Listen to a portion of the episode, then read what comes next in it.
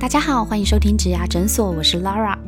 这个节目里，我们会讨论履历面试技巧，分享职场人际难题，还有各种职缺和产业的解析，以及优秀的工作人物专访。希望可以陪你度过职业倦怠的苦闷，走过转职焦虑的彷徨，让我们一起闪闪发光吧。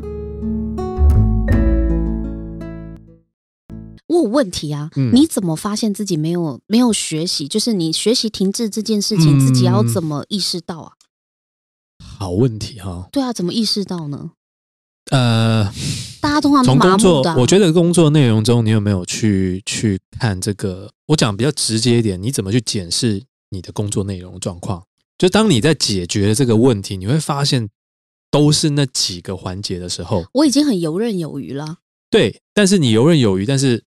游刃有余有分两种，一种就是真的你可以把公司的产品跟客户的问题推到另外一个更理想的境界，是吧？这是第一种。嗯，好。第二种状况叫做说，啊，我大概知道怎么去应付这个问题。哦，你讲到重点了，这样我懂了，我懂了。对啊，对啊，应付。对啊，对那我我必须是，我必须要是说，这可以让我过得很简单。因为其实该怎么处理我就怎么处理啊，反正大家以前都这样处理，我就照做就好啦。对，求职者应该都会去思考一下，那怎么样去评估自己有没有进步？吼，可以从两点。第一点的话，就是说你每年去把你自己的履历拿出来，你去年的工作的时机跟你今年的工作时机有没有不一样？时机是什么意思？实际的绩效，实际的绩效，绩效，实际绩效。对，如果你都做出来都是一样，跟去年是一样，或者是没有什么变化，那就代表就像医生讲，你可能就没有进步，这是一点。第二点的话就是很简单，你再把你的履历写完之后，放在一零四，或是放在任何的一些求职网站，有没有人来找你？如果没有人来找你，那也有可能代表说你的这一个经历跟资历也是没有进步。所以话，你可以透过你自己的检视跟外部的检视来看你有没有进步。具体的做法可以用这两点来检视自己。只是我觉得要真的要自动自发啦，对啊，因为也有一些呃朋友，他可能就是很努力，他很努力认真的工作，可是他觉得我只是把工作做完就好啦。对我有没有我也没有不努力，我也没有偷懒，反正老板付我薪水，我就是该怎么样我就处理。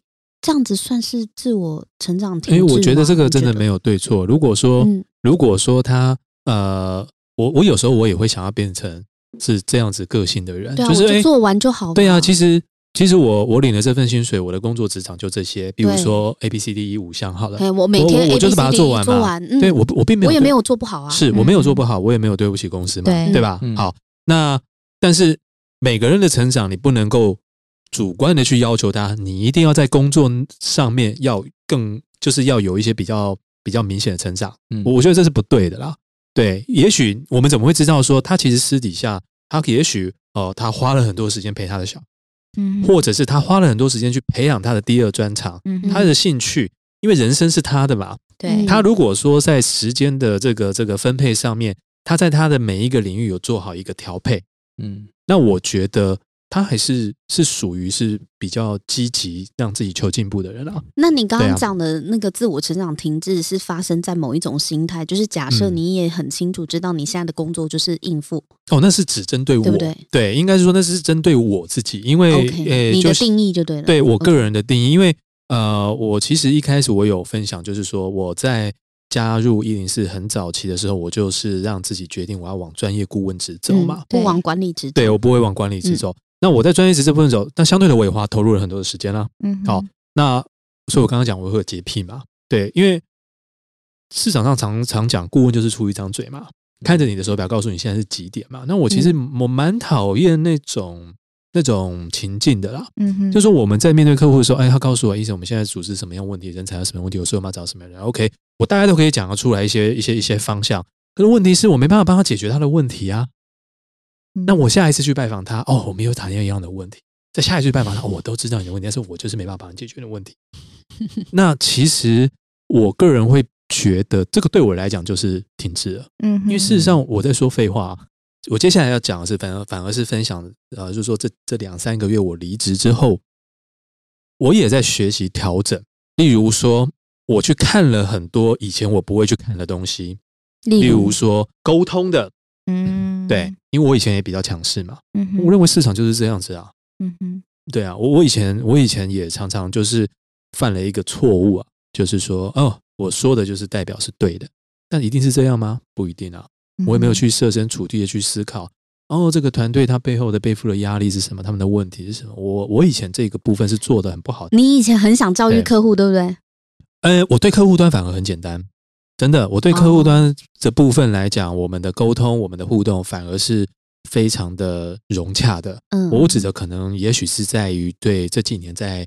在内部的专案的一些一些执行上面，你想要教育老板失败？我没有，不是教育客户，那可能就是想要教育。但但就像我刚刚一直在重复提提醒的，就是说，呃，我们都只是想要把这件事情做好，嗯，但是方法上，我我过去是不成熟的。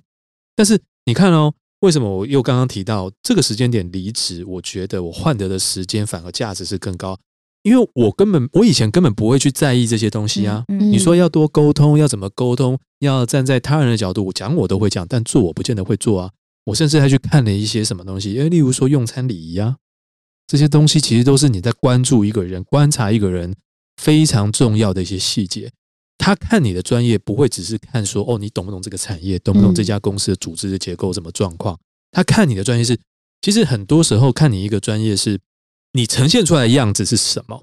这有些细节，可能我们在一家公司或是在一个工作做久的时候，或许我们都会忽略掉的一些小细节。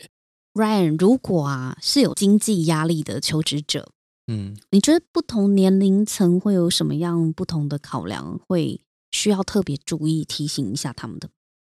呃，我我我以我这个年纪好看，我我今年三十九了啊，要奔四了，嗯，那我觉得在。这一个年龄层，他所考量的点可能有几个。第一个的话，就是如果我要去做一个转换，我不是只有靠考量我的呃存款到底还有多少，我还要去考量说，我这样的离职对于我的家庭是不是有一些经济上以外的一些影响。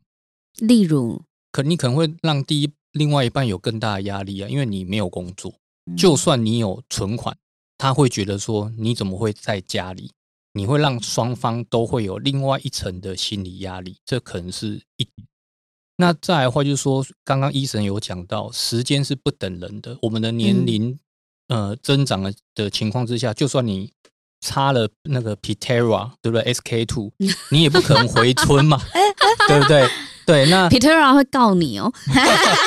对，就是说，就是说。”其实，慢慢的时间这一个点已经不站在你的情况之下，你又再去选择 gap year，或者是说你要去做休息，有可能你的休息就会变成你会休很久，对，直接让你休很久，就有可能直接让你休很久，那就会造成另外一个状况。就算你当初是意气风发，你在最高峰的时候离职。你再过了五年，你都没有工作，你就会变成说你要去拜托人，或者是你就会变成说你好像瞬间变了另外一个人一样。所以我觉得可能不同的时间点，它有它的压力。那在于我们这个时间点的话，就是家庭，然后你的实际上的经济压力，跟你社会上的一些期许，还有就是说你未来职涯发展上面，我觉得这几点都是必须要去考量。那我想请教一下 Ryan 啊，你们是怎么看待一个九任离职员工，然后他过去的资历其实非常的优秀？你们在招募的时候也会有这层疑虑吗？呃，你说没有疑虑是像刚刚他讲的弹性啊？对对，你说没有疑虑是骗人的。那其实我们也会去设想说，哎，那么厉害的人，他在这间公司创造了那么多丰功伟业，他怎么会突然想要离开？嗯，一定事出必有因嘛。对，所以这个时候你可能要去做 reference check，然或者是针对他再去做一些细部的一些访谈。嗯，那我们要去了解到说他真实的原因是什么？到底是公司，还是说他自己的一些发展，或者是他觉得他想要突破，再再度的成长？嗯，那这些的话，我们都可以去做一些思考。嗯，那我觉得这样的人加入到我们这个团队。我们就是要去借重他的这个能力，能力，然后再去做一个复制。我觉得这是很重要。但是刚刚医生所讲的，他是希望说他要打破重来，他要重新出发，是因为他不希望被过往的这一些包袱所绑住。还有就是说，他也希望说跟大家重新平起平坐，不要说是因为我吃的盐比你吃的米还多，感觉好像是用精力去压你。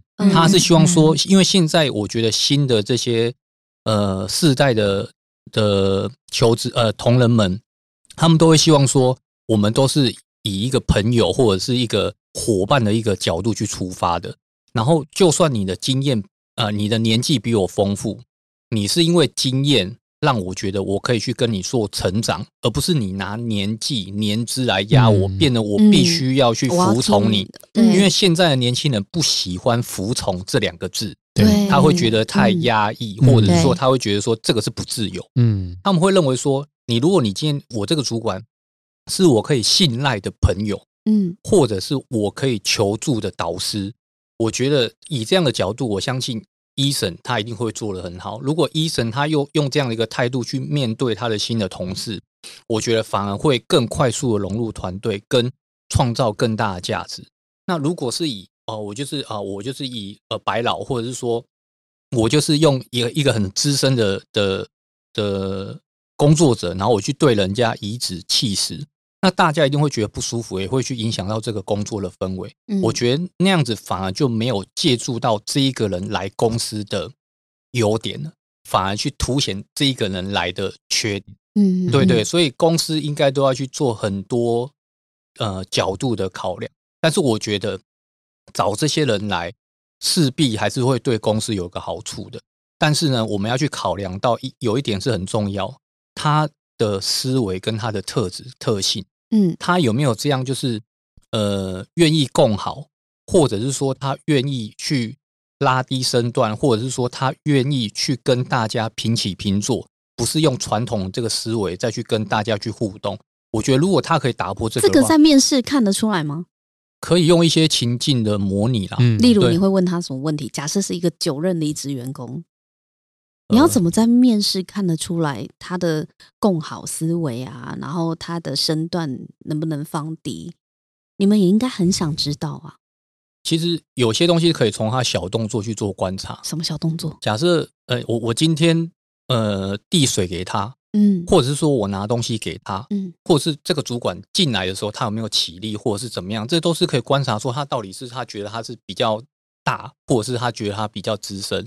那你还可以去问他一些问题，是说，呃，你你在过往的这个情况之下，当你做出了一个很好的这个呃呃一个成果，就是你带领这个团队创造出一个很好的成果的时候，你是怎么样去呃分享这个东西给团队，或是你认为这一个成果是属于谁的？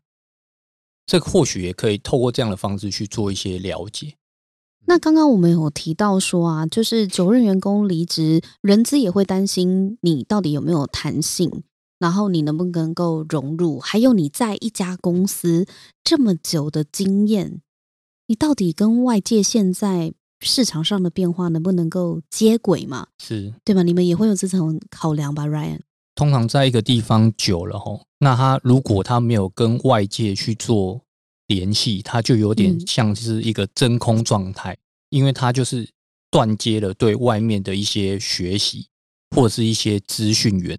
嗯，那另外的话，他就是变得没有再持续的去做一些成长了。哦，因为他习惯了原本的运作或者是他的工作模式。那在接呃，在接下来，他也有可能会遇到一个状况是说。呃，他的这些人脉圈，因为他觉得他不需要，所以他就是把他原本的这一个公司里面的这些人脉搞好就好了。但是他对外的这些呃社呃社群或者是说人际网络上面，他都没有去做一些经营的话，其实他对于他在去做转职上面的话，就会遇到一个蛮大的问题，甚至是有很多呃很极大的一个风险。那如果有一个人他离职了，九任员工离职了，可是他的上一份工作就是他就是在一间公司的一个部门待了十年以上，他要在下一份转职的时候，嗯，他的履历上面要怎么样去凸显自己？其实，even 我在这家公司这个岗位十几年，我一样有不断的在学习进步呢。他要怎么写才会有优势呢？我刚刚有提到说，我之前前公司后期是很需要资深员工进来的，所以我们在面试的时候也遇到非常多，就像 Lara 提的例子，就是说他就是真的在某一个十几年对待了十几年，然后想来新创公司。其实这种人非常多。他他有内转过吗？像伊森这样内转吗？还是都没有？其实很多是没有的。但是我觉得可能也看你的职位，因为比如说假设他是会计领域的。他可能他之前刚好我们有遇过，我曾经遇过是一个会计，他很资深，但他是他就是一直做会计，这十几年都做会计，可是他是陪着公司，就是从小公司慢慢慢慢长到变大，可能公司甚至 IPO 了，他觉得他的任务完成了。就虽然他都是在做会计，他十四年都没有变过，可是他觉得说，哦，我伴随着公司长大，其实我觉得差不多了，所以我想在。换换看其他的，再换另外一个孩子，这个孩子已经养大了。对对对，当然这个可能如果从资方的角度来看，我不确定我这样讲对不对，可能要请 Ryan 指正。就是我们当时也有考量过，说嗯，可是那这样会不会他永远都是陪着公司长大之后他就要走？就是会不会反向变成？当然我们可能会希望找。员工是可以跟我们走长久的路，所以陪我到大学，所以我们可能也会反过来想说，那万一公司成长速度假设很快，比如说我五年就走到一个很大，他是不是五年之后马上就说啊？那我觉得我这个也结束了，我又要再去下一个。就是那我觉得那个时候中间的这个其实也算是一个过程，是我们会去考虑到的一个点，这样子。那 Run 你呢？如果你看待一个正在求职的求职者，他真的就是在一个。一个点一个部门十几年，呃，这个话我们就去看他的履历，他是不是在不同的时间段，他有去做出不一样的成绩。举例来讲的话，就像刚刚 mini 所讲，他陪了公司去上市 IPO 这个过程，嗯，那他做了这些相关的这些前置作业的准备，或者是说他协助这些呃企业上市上柜的这些过程的这些，他到底做了哪些的一些专案跟努力，嗯，哦，或者是说，哎，有些。有些公司他在做系统导入的时候，他有没有去参与到相关的一些角色？嗯，对。那或者是说，哎，他有没有去负责哪些重要的专案？还是说他就是只有做一些 routine 的工作？那这个话就是我们去考量说，嗯，呃，这个人在这一个组织或者是在这个部门的价值嘛？因为重要性对，通常他越重要的话，他的主管一定就都会丢给他嘛，就是重要事情给他做。嗯，所以如果真的他是在同一间公司的话。或是呃部门的话，那我们就会去看他有没有这样的一个能力跟特质。那刚刚 mini 有讲到，就是说，哎，会不会有些人就是呃成就动机完成之后，他就要下台一鞠躬？那其实反而公司要逆向思考，就是说，你如何一直创造一个舞台跟机会，让他不会下，永远没有办法下台，对，永远在台上。这个就还蛮重要的，对。啊，对对。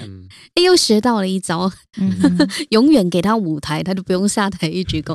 我觉得你讲到一个真真理，人就是因为没有戏唱了，才需要下台一鞠躬啊。戏演完了，舞台对呀，你一直给他舞台，他在上面一直劲歌热舞，怎么一直安口不断，怎么下台？我们那个时候的那个 case，我们反过来问他，就说：哎，那都照你的讲法，就是你都是会希望呃达成你的目呃目标，你就离开那。我们要怎么样？你要怎么样说服我说哦，你可以跟着我一直持续的成长？其实我们反过来问那个求职者，那他怎么回答？我觉得那个求职者他本身呃，其实他回答的还蛮好，因为他可能毕竟经验真的算是蛮丰富的。果然十几年，对，不是混他的意思就是说，其实就有点像 Lara 刚刚讲，他说，我觉得如果公司有需要我的。部分我感觉到我自己是持续在这个公司是有所贡献的话，那我当然会很愿意继续跟公司一起成长。所以他觉得这个事情是双方都要互相去努力跟配合才可以。因为像他就有回馈说，他在前一个公司其实他也不是说他觉得 IPO 了，我任务就完成他就一定要走，而是说 IPO 了之后公司的重心就有一点变化了，那他可能就觉得哦自己可以贡献的东西越来越少了。嗯，所以不是他。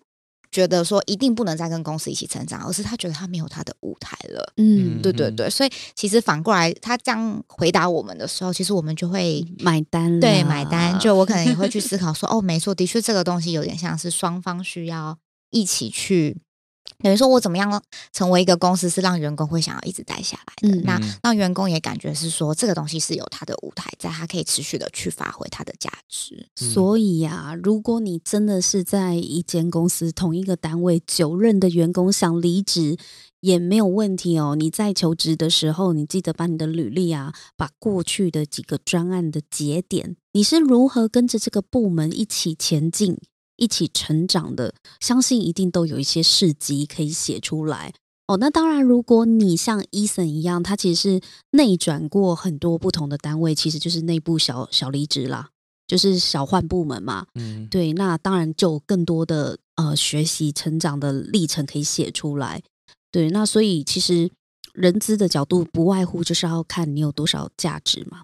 你对公司可以带来什么贡献？我觉得这个是不分资深之前都一样啦。那在写的过程中，哦，有两点要提醒，就是各位各位伙伴们，然后就是你在去呈现你的这些绩效的时候，就是要符合两个原则。第一个话就是 SMART 原则嘛，我相信大家都会知道。讲一下，就是呃，你做的这个东西有没有具体 specific？对。那第二个话就是说，是不是 measurable？是不是可以衡量的？那第三个的话，是不是这个东西这个目标是可以达成的，attainable？那第四个的话就是 R 嘛，就是 relevant，就是跟你的目标是不是有关的？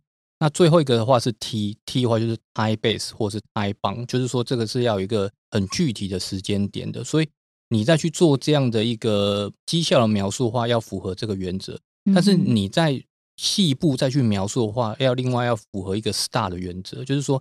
在做这个成果的时候，你是在怎么样的一个情况之下接到这个任务，就是 situation and task，嗯，然后呢，你做了什么样的一个行为，就是 action 嘛，然后最后你有怎么样的一个 result，一个结果。那如果说你在你的履历上面的话，可以很清楚的把这样的一个事情描述的很清楚，那就会有两件事。第一个话，用人主管会非常知道说这个东西都真的都是你做的，而不是。而不是你自己随便想象出来的。嗯哼。那第二个话就是说，你写的越清楚，那主管就会知道说，哎，你的逻辑或者是说你的陈述的条理的这个能力是非常的好的。那也就是说，你做事的这些条理或是做事的这些步调是可以符合，呃，就是你说写作应该都是一致的，不会说哦，就是我面试完觉得你表现很好，结果你呃实际上来公司昂破之后，就是变了另外一个人。